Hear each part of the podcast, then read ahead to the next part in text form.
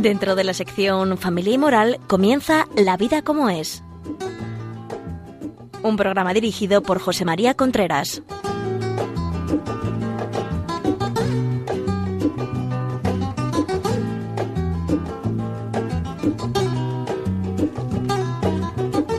Hola amigos, buenos días, aquí estamos nuevamente en La Vida como es, el programa que todos los miércoles está con ustedes de 11 a 12 de la mañana.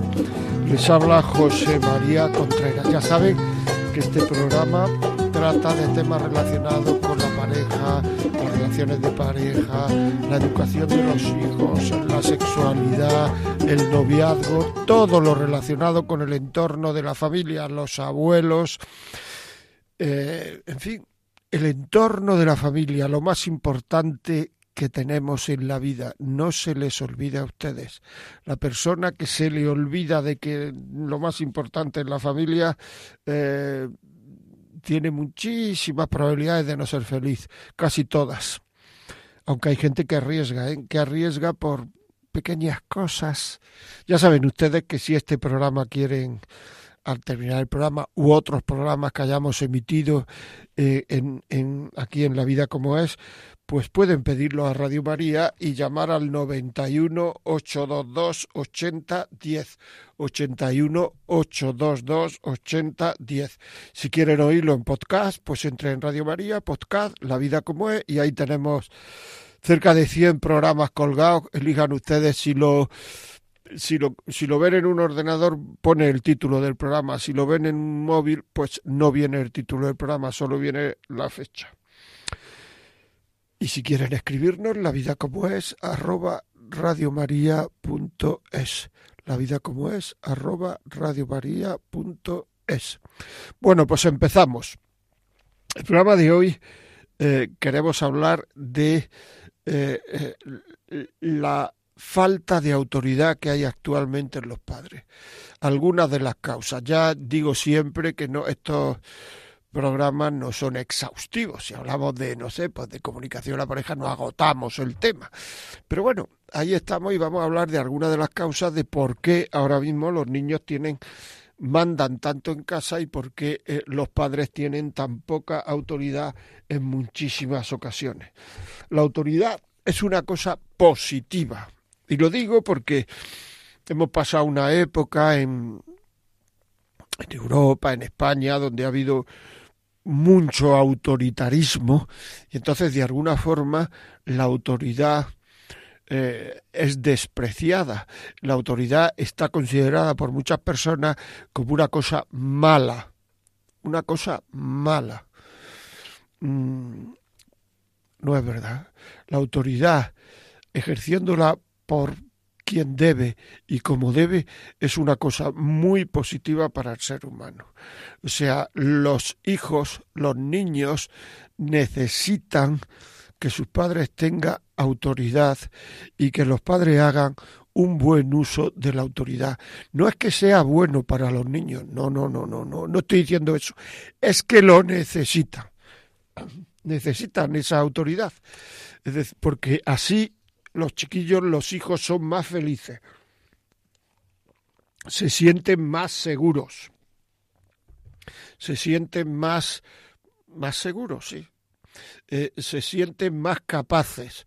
la autoridad de los padres le da un respaldo a los hijos, le da un colchón, le da una red, se sienten más atrevidos a la hora de, de, de equivocarse, a la hora de emprender situaciones y logros que puedan equivocarse. Es decir, la autoridad es útil para los hijos. Y actualmente, pues en muchísimas familias no hay autoridad. En primer lugar, ¿por qué? Porque la autoridad exige esfuerzo. Es decir, vivir la autoridad con los hijos tener esa autoridad de prestigio con los hijos, porque la autoridad puede ser autoridad de prestigio o autoridad de conocimiento. La autoridad de conocimiento es la que tienen los, profesores, los, las personas que, digamos que en una materia son muy brillantes. De hecho, hay una frase que dice es una autoridad en la materia. Es decir, eh, lo que él dice o ella dice es cogido como referencia por la gente que sabe de eso. Por tanto, ahí su opinión se oye mucho porque es una autoridad en la materia. Y después está la autoridad de prestigio, que es la autoridad de la persona coherente, que genera confianza, que vive lo que dice y que tiene un porqué para decir las cosas. Un porqué sólido, serio, ese por qué no puede ser nunca el estado de ánimo. Y esa es una de las cosas, y ya empezamos para hablando causas por las cuales se pierde la autoridad. Es decir, si uno todo lo que pide está en función de cómo yo me siento en este momento, nos hemos cargado la autoridad. Y eso es muy frecuente. Muy, muy, muy frecuente el viernes por la noche le digo al niño una cosa, que haga algo, que vea esta película, la tele tal, porque yo estoy cansado, pues yo estoy cansada, porque la semana ha sido muy larga, porque he tenido problemas y el sábado por la mañana, que ya he descansado, le decimos que no.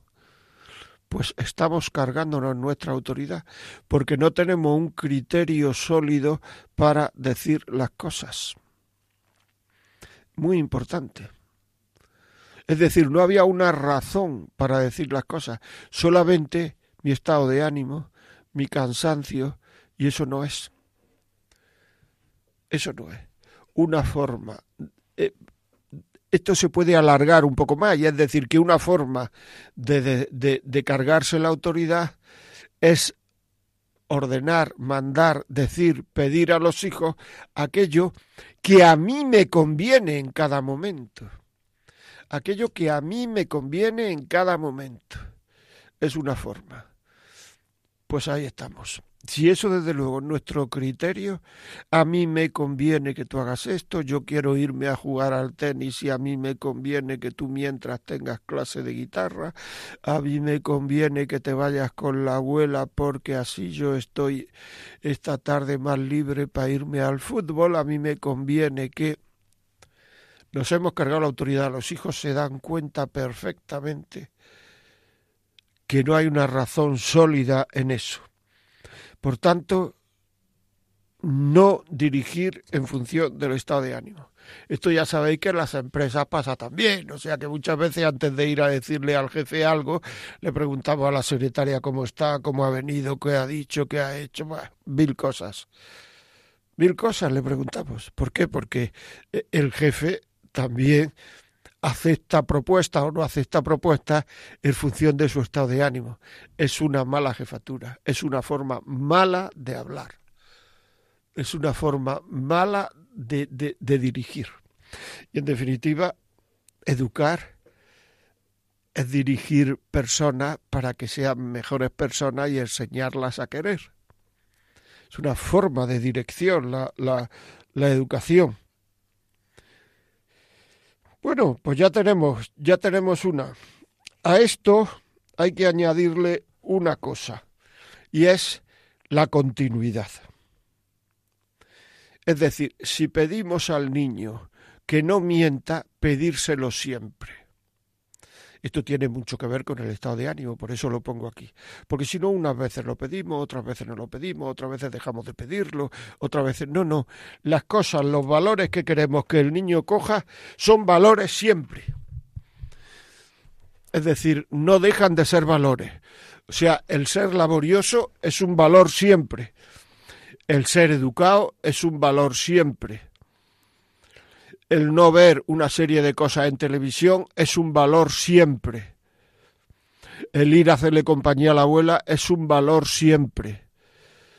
El, he dicho hasta el ser mentiroso, quería decir el ser veraz, el no ser mentiroso.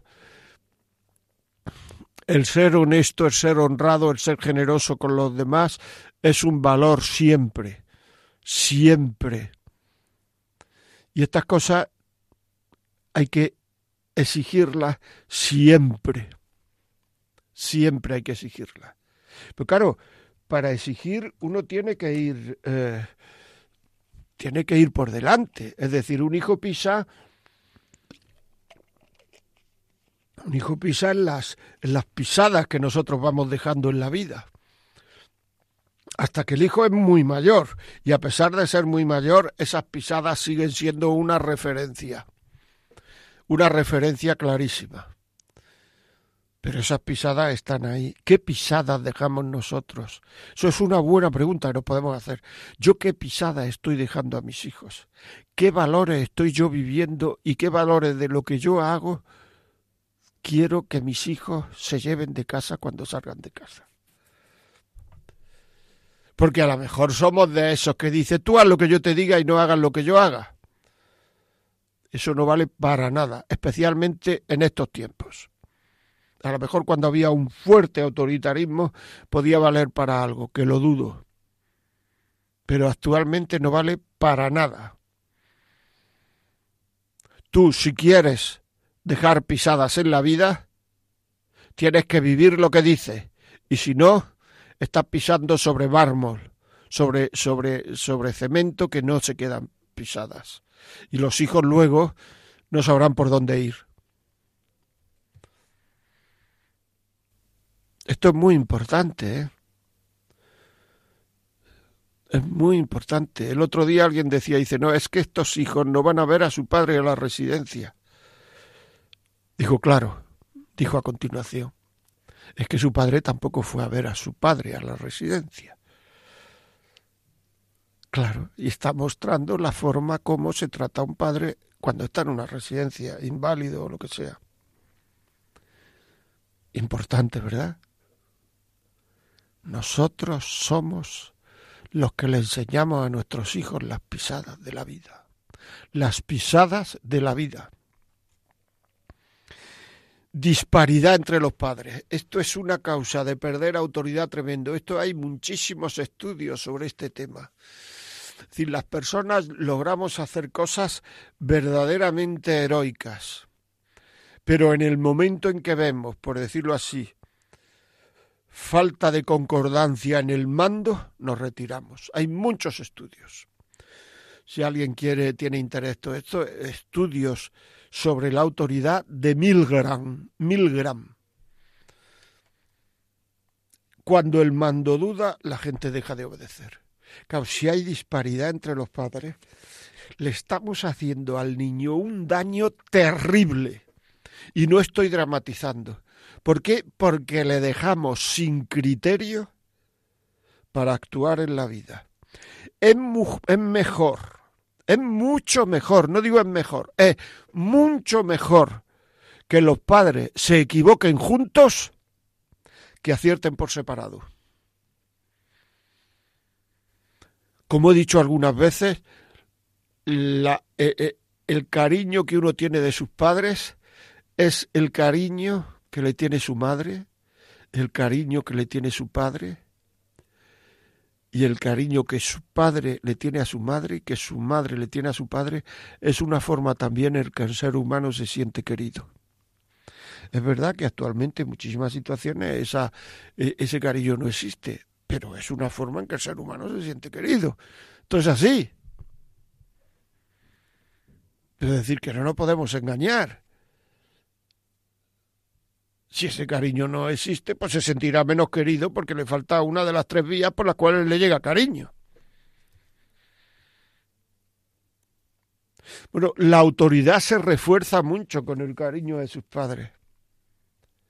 Y en las cosas importantes de la vida, las verdaderamente importantes, los padres tienen que ponerse de acuerdo cuál es el mensaje que le van a lanzar a los hijos. Y por supuesto, no desmentirse nunca no tomar como tontería lo que dice el otro, cosas de tu padre, cosas de tu madre. Pero pregúntale a, a tu madre, porque lo que yo digo no va a servir para nada. Pregúntale a tu padre, porque lo que yo digo no vale para nada. Pero todo eso hace un daño a, a, los hijos tremendo y además se carga la autoridad de los padres, de los dos. Y un hijo sin autoridad es muy difícil, sin percibir la autoridad, es muy difícil que sea educado en el amor. Porque en el fondo educar en el amor es educar en la verdad y educar en la libertad. Educar Educar tiene verdad, libertad, amor, que es un trípode que se retroalimenta uno a otro. Una persona que está educada en el amor, está educada en la verdad y está educada en la libertad. Porque no se puede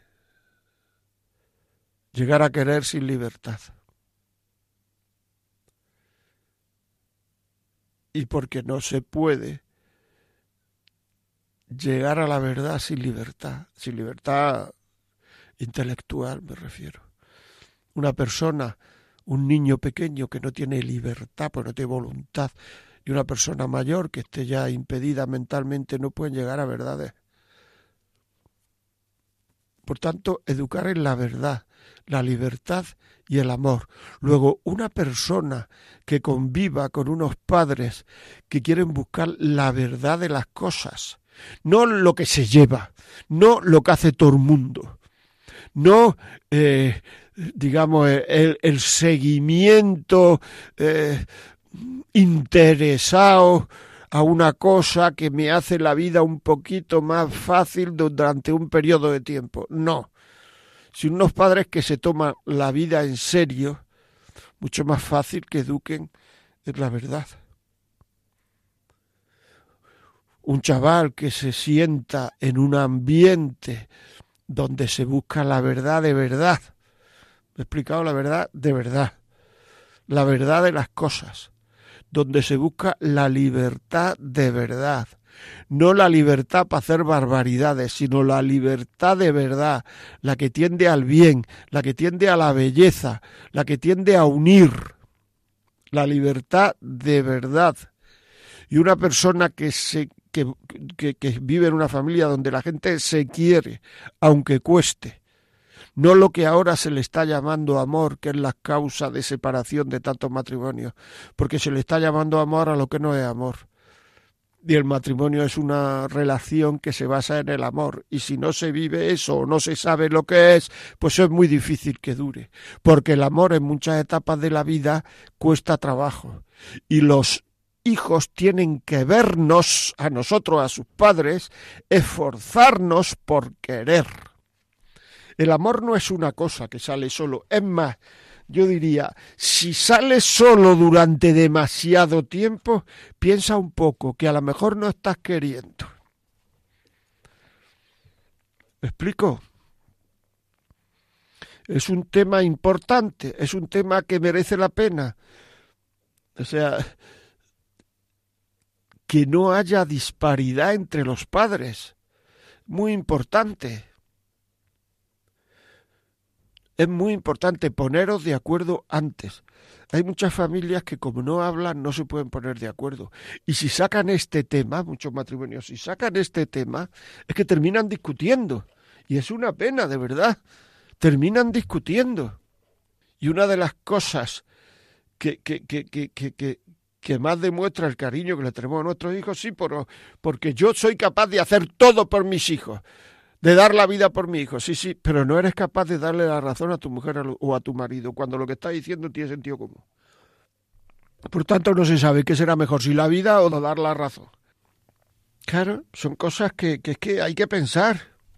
Es que me detengo tanto en este tema porque es que es fundamental que los padres se les note de acuerdo en las cosas importantes de la vida. Bueno amigos, vamos a hacer un pequeño parón que siempre viene bien. Vamos a poner una canción preciosa y dentro de un momento volvemos.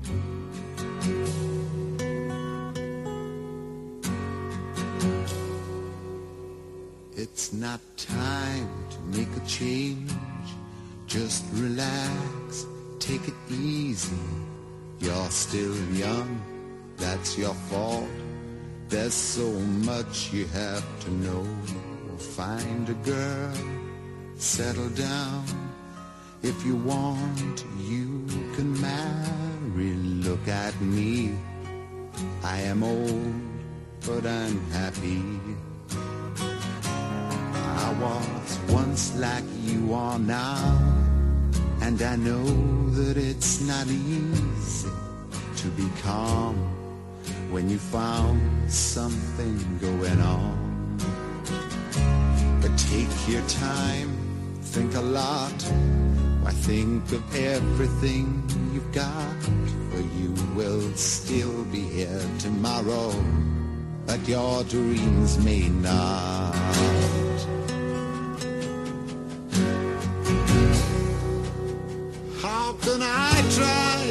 Explain? When I do, he turns away again. It's always been the same, same old story.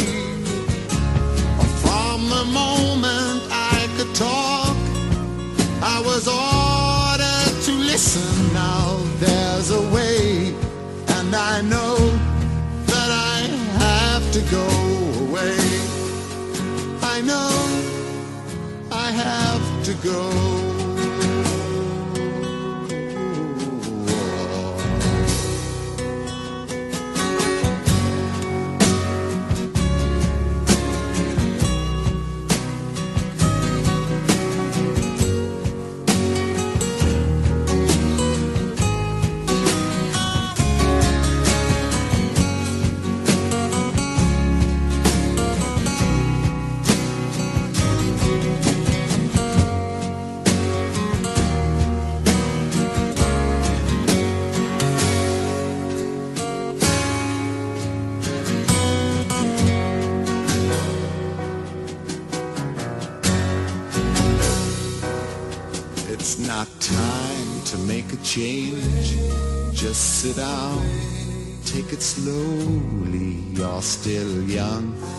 That's your fault. There's so much you have to go through. Find a girl, settle down. If you want, you can marry. Look at me. I am old, but I'm happy.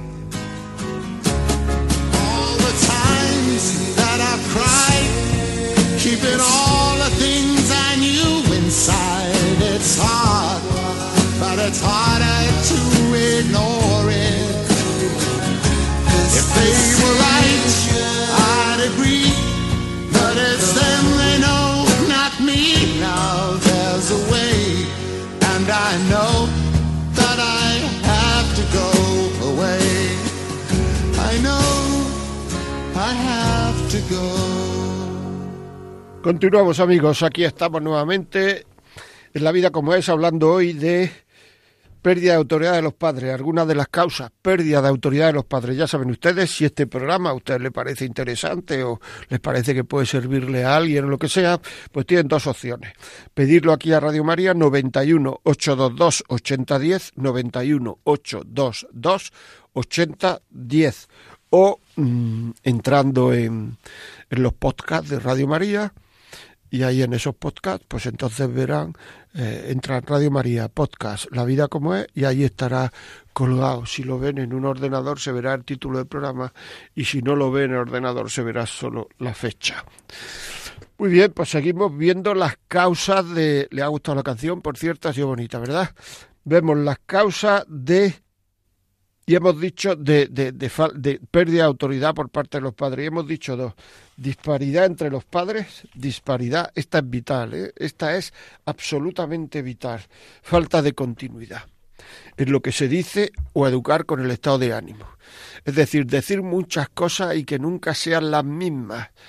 Eh, lo que he dicho antes, vamos, es decir, si uno pide una cosa, tiene que pedirla siempre, porque esa cosa es buena para el niño y es, un valor, y los valores son siempre. O sea, no es, que, no es que ser laborioso ahora sea muy importante dentro de dos años, no. Vamos con otra, sobreproteger. No sé por qué razón, sé algunas, pero no sé evidentemente muchas ni, ni todas, ¿por qué ahora se sobreprotege más a los hijos? Quizás será por un falso concepto de la libertad, que lo hay. Quizás será porque los padres ahora mismo tienen más, eh, no sé, más idea de que los hijos son suyos. O sea, no es un don, porque un hijo es un don, algo que me han dado, un don, no, los hijos son míos, en el sentido fuerte de la palabra mío. Eh, eh, en los hijos mando yo, en los hijos, claro, esta consecuencia eh, eh, es, eh, el actuar así también llega a que los hijos mando yo cuando puedo mandar y cuando dejo de mandar se ha terminado, no tengo ni idea, porque hay muchos chavales que se van de casa sin ser conocidos por sus padres. Se sabe pues mire usted, se sabe eh, si le gustan las celgas, se sabe, saben sus gustos del equipo que es, eh, del partido político, de si le gusta el mar o la montaña, pero las causas profundas, el conocimiento profundo del hijo, no se sabe. ¿Por qué? Porque no se ha tenido nunca una conversación en serio con los hijos. Y entonces que no se sabe, y esa sobreprotección muchas veces viene precedida de un complejo de inferioridad de los padres en relación a los hijos, de un miedo de que los hijos dejen de quererlos, porque es un complejo, ahora ya no de inferioridad, sino de culpabilidad de los padres con los hijos. Es decir, como yo estoy siendo egoísta con mi hijo, pues entonces lo sobreprotejo y le doy todo. Tremendo, ¿verdad? ¿Para qué sirve eso? para que el niño se haga cada vez más débil. Más débil, sí. En el cole con los profesores, antes cuando hace años, pues se le decía al profesor, eh, procure que se porte bien y si no se porte bien me lo dice. Eso es lo que decían los padres, los míos, los de mis amigos, los que yo he dicho a los profesores con mis hijos. Ahora, ahora el niño hace la mayor barra basada del mundo y la culpa la tiene el profesor o la tiene el colegio. Porque mi hijo nunca tiene la culpa. ¿Y por qué no aceptamos que nuestros hijos hacen cosas mal? ¿Por qué esa sobreprotección? ¿Por qué ese interés continuado de, y ese miedo continuado de no vaya que si no los apoyo dejen de quererme. Una sobreprotección que lleva a los hijos muchas veces a cosas terribles. Yo he visto chavales que no se atreven con 25 años, con 30 años a salir a la calle porque han sido sobreprotegidos. De eso no se entera nadie. ¿eh? Y luego salen a la calle y hace una vida más o menos normal. Gente que no deja de estudiar y después de un máster hace otro. Y después otro. Niño que te estás poniendo en los 20 muchos, que te estás poniendo en los 30 niñas. Sí, sí, sí. ¿Por qué? Porque no se atreven a ir a trabajar. Porque no se atreven porque tienen tal, a, la, menor cambio que le echaran una bronca o que le dijeran algo exigente o que lo rechazaran un poquito, se romperían. ¿Cuál es la causa de todo eso? La causa de todo eso es una sobreprotección, una de las causas, una, una sobreprotección tremenda, un no haberle pedido a los hijos que en cada momento hagan lo que deben de hacer, un no darle encargos en casa, y que todo lo hagan los demás, pero ellos no, la cama se le hace, se le pone la mesa, se le pregunta si le gusta lo que hay que comer, si no le gusta se le cambia. Cualquier protesta del niño muchas veces es una discusión con el, con, el otro, con el padre o con la madre. Mira lo que dice y lleva razón, no sé cuánto. Es decir, nos ponemos de, parte del niño antes del parte de nuestro marido o nuestra mujer. No, es decir, el niño está en una burbuja. cuando sale de la burbuja, y se pone a respirar el ambiente normal, le falta fuerza, le falta exigencia y las consecuencias de esa burbuja es que el niño emplea una tiranía con los padres tremenda. El niño se hace un tirano, lo pide todo, nunca está a gusto.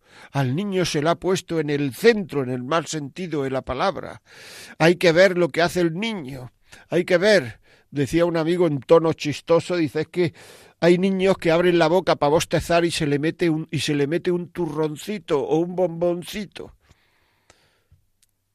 Se le dan todas las chucherías que quieren, se le dan unos regalos desorbitados, ahora que se acerca la primera comunión, unos regalos absolutamente desorbitados totalmente, como muestra de cariño al niño, y le estamos haciendo un daño terrible con esa falta de templanza y de sobriedad.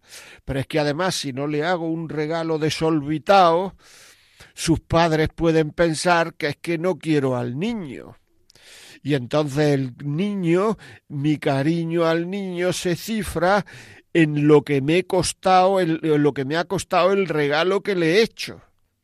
Según ese criterio, no sé, cuando el niño acabe el bachillerato o la carrera, no sé, habrá que comprarle un avión, un Sputnik, un cohete espacial. Es decir, a base de lo que es servir a los niños, lo que hacemos es sacarlo de la realidad. Y eso no es servirlo, eso es mal servirlo, porque como todas las cosas de la vida, el servicio puede ser bueno o puede ser malo. Se está fomentando la tiranía. El otro día, ayer o antes de ayer, leí en el periódico que las agresiones a padres ha aumentado en los últimos años, el último año, los últimos tres años, no sé, en un periodo breve de tiempo, el 400%. Es decir, una barbaridad. Agresiones a padres. Porque cuando ya no me pueden dar lo que quiero, cuando desaprueban mi conducta porque es absolutamente negativa para mí, para la familia y para la sociedad, cuando mi forma es agredir, porque en el fondo tengo a los padres entre la espada y la pared. Los tengo absolutamente eh, eh, y los padres apermazados, digo, y los padres sufriendo como bestias, sobre todo las madres que son más sensibles y no saben qué hacer y piden ayuda pidan ayuda de pequeñitos, cuando los niños son pequeñitos, y hagan lo que les dice. Si un niño tiene capacidad para tirar la basura, para que recoger la mesa, para poner el lavavajilla, para darle el biberón a su hermano, que lo hagan. Porque es que si no, por lo que ven, se creen que sus padres están para servirle y sus abuelos. Y entonces pedirán, como tú no me trajiste, como tú no me hiciste, siempre acusando, se hacen los niños unos manipuladores, cada vez que hablan con sus padres lo dejan de mal cuerpo, porque al final todo lo negativo que le pasa a los hijos la culpa la tiene el padre o la madre, y así se manifiestan los niños. Y todo eso es durísimo. Y todo eso es porque no se le ha exigido a los niños en su momento lo que debía de haberse exigido. Y estamos haciendo unos niños tiranos, unos niños manipuladores, unos niños sobreprotegidos, unos niños mimados.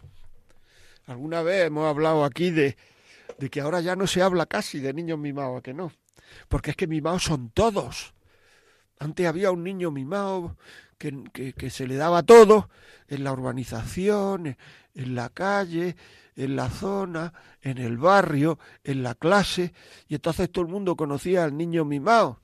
Pero es que ahora a todos se les da todo. Y entonces cuando se les da todo, los niños se creen con derecho a todo. Y estamos haciendo ciudadanos que tienen muchos derechos y ningún deber.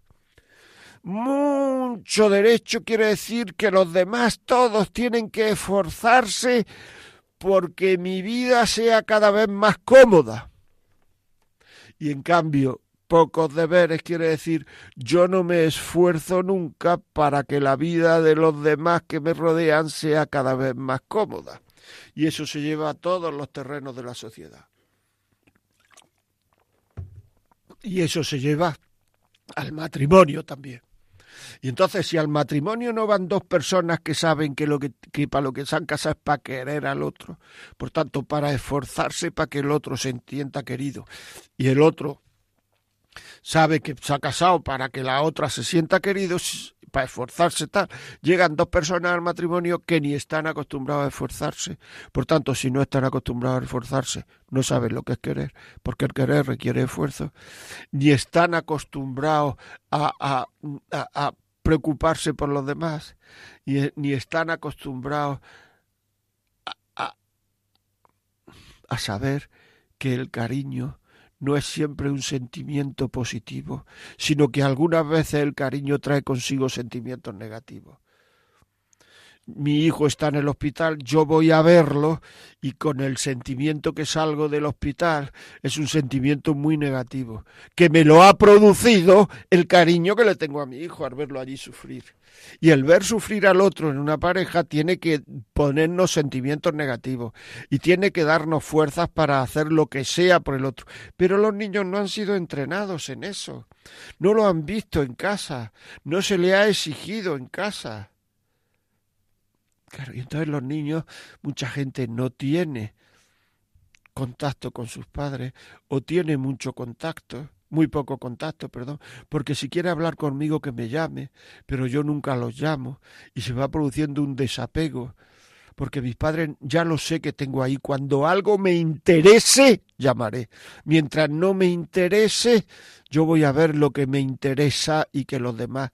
Esta es la sociedad que estamos creando porque no tenemos en primer lugar unos valores fuertes, sólidos, unos valores en los cuales asentarnos y en los cuales decirle a los hijos, mira niño, es que estos valores me trascienden a mí, no es que yo lo haya puesto, es que me lo han puesto.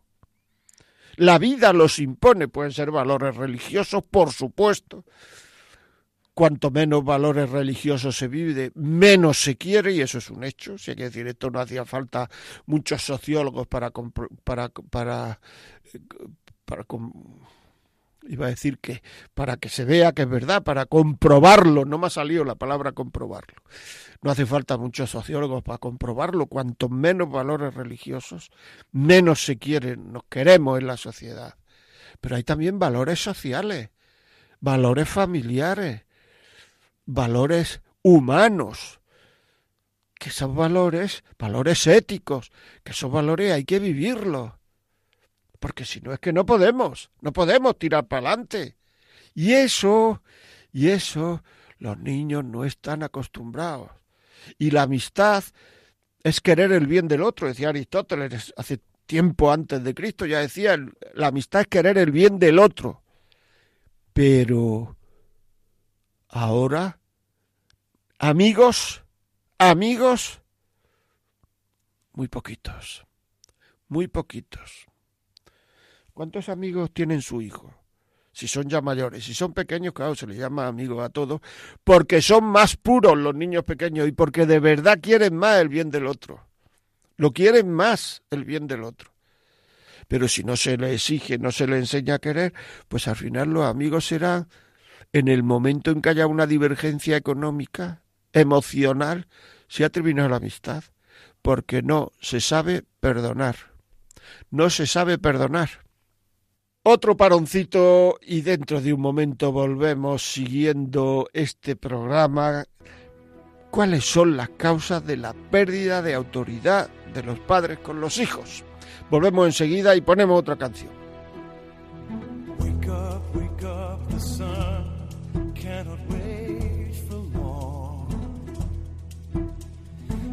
Reach out, reach out before it fades away. You will find the warmth when you surrender.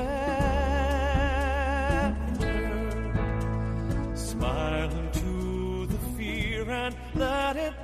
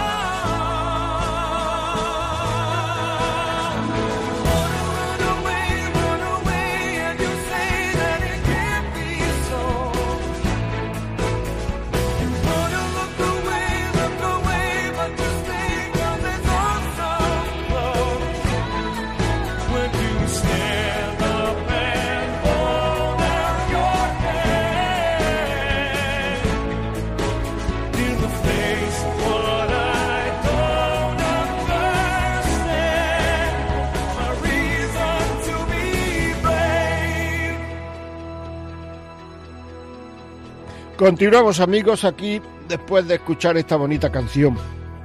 Estamos hablando de pérdida de autoridad de los padres con los hijos. Si este programa quieren ustedes tenerlo en casa por la razón que sea, o ponerlo en una charla, en, no sé, en el colegio, en la, no sé, en la parroquia, yo qué sé, pues pueden llamar al 91 822 8010, 91 822 8010 y se lo mandamos a casa.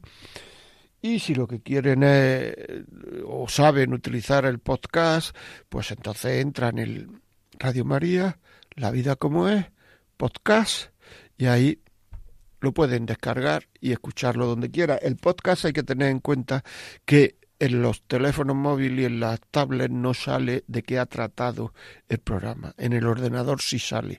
Ya tienen ustedes la vida colgado, pues no sé, pues tiene 80, 90, no, cerca de 100 programas tienen ya colgados ahí en la vida como es, que pueden salir. Les recomiendo los últimos sobre el, el aborto, testimonios sobre el aborto y también lo del, los otros dos últimos sobre el noviazgo tóxico noviazgos tóxicos, muy importante. O sea, lo más importante, y ya con esto seguimos el programa de hoy, lo más importante que está pasando en esta sociedad, no nos engañemos, es el matrimonio. ¿eh? El matrimonio, ¿qué ha pasado con el matrimonio? Te dice alguna gente, con el matrimonio no ha pasado nada. El matrimonio es como siempre, no ha pasado nada, es lo de siempre. Con quien ha pasado es con las personas que van al matrimonio son menos fuertes, son mucho más sensibles en el plano mm, emocionalmente malo de la sensibilidad, o sea, menos recias, es lo que quiero decir, menos recias. Cualquier cosa les turba muchísimo. Le llaman dignidad y han puesto la dignidad por encima de todo y muchas veces lo que le llaman dignidad no es dignidad, sino es soberbia. Es soberbia, pura y dura son incapaces de perdonar.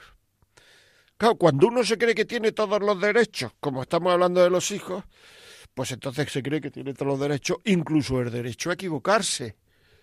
Pero que ese derecho a equivocarse nunca lo va a reconocer. Porque es lo que hay de moda. Aquí te sale cualquiera y le pregunta a cualquiera en el periódico, en la televisión, en la radio, etcétera, ¿usted qué cambiaría de lo que ha hecho? No cambiaría nada, todo lo haría igual que lo he hecho. Pero bueno, vamos a ver. Pero si yo me levanto esta mañana y ya me equivocan 20 cosas, como este hombre, en toda esta mujer en toda su vida no cambiaría nada, porque hay un afán de no e-, reconocer el error. Cuando es altamente satisfactorio la cantidad de sufrimientos que hay por no reconocer el error, exactamente satisfactorio y relajante, se quita uno un peso de encima tremendo, reconociendo el error. Me he equivocado, Dios mío, qué alegría, me he equivocado los reconozco. Porque mucho decir que el fracaso es eh, una forma de aprendizaje perfecta, pero aquí nadie reconoce el error, que es un fracaso. Nadie. O sea, en teoría, teóricamente, el fracaso es una forma de sí, pero el error diario, el error en la convivencia, el fracaso tremendo porque hice no sé qué y no salió bien y enseguida le echamos la culpa a los otros. Pero el error diario he dado una voz a mi mujer, tendría que pedirle perdón, no he estado pendiente, he llegado tarde porque he querido y ha tenido que bañar a los niños y acostarlos y darle la cena. esos pequeños errores, esos no se reconocen nunca. Lleva razón, me he equivocado, relajante para qué lo hace y relajante para qué lo escucha. No, pero se arma un follón, una discusión tremenda delante de los niños, delante de todo el mundo, para intentar demostrar que no, que no, que no me he equivocado. Cuando sí te equivocado, y sabe todo el mundo que te has equivocado, pero es una especie de justificación continuada de por qué lo he hecho hasta que... Soberbia, soberbia, soberbia, no dignidad, soberbia, eso no es dignidad. Muy interesante. Es muy interesante todo esto, porque es que en el fondo, en el fondo, las virtudes más elementales de la convivencia no las estamos enseñando a los hijos. Que la convivencia tiene errores y aciertos, que hay veces que en la convivencia acierto y hay veces que en la convivencia me equivoco, que hay veces en que las relaciones con mi marido, con mi mujer, con mis padres son acertadas y otras veces son erróneas. Cuando son erróneas lo tengo que satisfacer esa equivocación pidiendo perdón y perdonando. Porque muchas veces nos piden perdón y no sabemos perdonar. Y todo eso se lo estamos inyectando en vena a nuestros hijos nuestras actitudes. Si no perdonamos nosotros, ellos, cuando les cueste, imitarán comportamiento, no nos quepa la menor duda. Eso es así. Y es que no nos damos cuenta, y si nos damos cuenta no queremos hacerlo y dejamos de hablarle a una vecina por una cosa de nada, y dejamos de hablarle a un tío en el trabajo por una cosa de nada, y dejamos de hablarle a un, a, un hermano, a un cuñado, a un pariente, aún por una cosa de nada, y lo hablamos con los demás hermanos, con los demás parientes, con los demás cuñados, delante de los niños, delante de todo el mundo, lo hablamos, mira esto, lo otro, no sé cuánto. No hables tanto y acepta el perdón que te han pedido. No hables tanto y pide perdón, que eso es educar. Educar es mostrar a los hijos valores. Y si no se muestra a los hijos valores, no hay educación. Si es que no puede haber educación. Si es que estamos en un tema que es que queremos educar sin esfuerzo. Queremos que, que, que nuestros hijos tengan una serie de virtudes sin habérselas enseñado, sin haberlas vivido nosotros Incluso uno se encuentra, queremos que nuestros hijos tengan una serie de virtudes cristianas sin que esas virtudes cristianas se vivan en casa. Entonces, ¿pero dónde la van a aprender? Sabiendo que todo lo que se hace en casa es una referencia para los hijos. Todo lo que se comenta en casa es una referencia para los hijos. De lo que nosotros nos herimos en casa es una referencia para los hijos. Y que lo que sale en televisión y es permitido por los padres que lo vean los hijos, es como si se viviera en casa. Porque hay gente que te dice, no, bueno, es que eso nunca lo han visto en mi casa. Esto que hace ahora este hijo, este no sé cuánto, nunca lo han visto en mi casa, como no lo han visto nunca, lo han visto en televisión. Bueno, pero, pero tú has permitido que eso se vea, ¿no? Porque en tu casa la televisión se ve lo que tú permites. Y si algún niño se te pone faruco, pues se le dice, mira, hijo, cuando yo conocí a tu padre o a tu madre, nosotros lo que queríamos era vivir así. Que en nuestra casa esto no se hiciera, no se viera, no sé, no sé cuándo. Por tanto, no nos fastidies el programa, nuestro programa de vida. No nos fastidies nuestra ilusión de vida. Luego tú cuando te vayas, te cases, te vayas de casa, tú ves en tu casa lo que te dé la gana. Pero no me hagas a mí ver en mi casa lo que no me da la gana ver. Eso se puede decir a un hijo, siempre que uno haya demostrado que tiene interés por, por vivir una serie de valores. Si no lo ha demostrado, pues entonces le será muy difícil. ¿Por qué? Pues por lo que estamos hablando desde el principio, porque ha perdido la autoridad. Así de claro, porque ha perdido la autoridad con los hijos. ¿A base de qué? De incoherencia, de falta de interés, comodidad de quitarle importancia a las cosas que tiene, mil cosas. Así de claro. Es así. Una pena, pero así es. Bueno amigos, se nos echa tiempo encima. Volveremos sobre este tema hablar de pérdida de autoridad de los padres. Volveremos porque las causas por las cuales pierden autoridad, porque es muy importante, volveremos sobre él. Eh, les recuerdo que si quieren escribirnos, la vida como es arroba radiomaria.es, si quieren este programa que se lo mandemos a casa, 91 822 80 10, 91 822 80 10. Y la semana que viene, a esta misma hora, estaremos aquí en un nuevo programa de la vida como es. Que tengan un buen día. Hasta luego amigos.